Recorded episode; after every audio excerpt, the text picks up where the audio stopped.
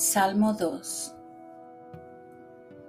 ¿Por qué se agitan las naciones y los pueblos mascullan planes vanos?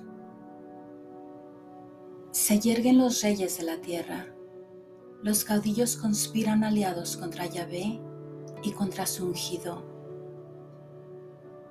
Rompamos sus coyundas, sacudámonos su yugo.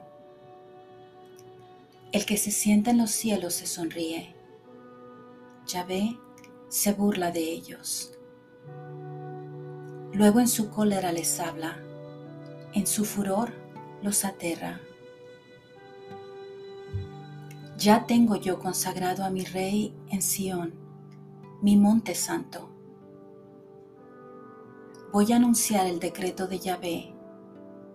Él me ha dicho, tú eres mi hijo, yo te he engendrado hoy.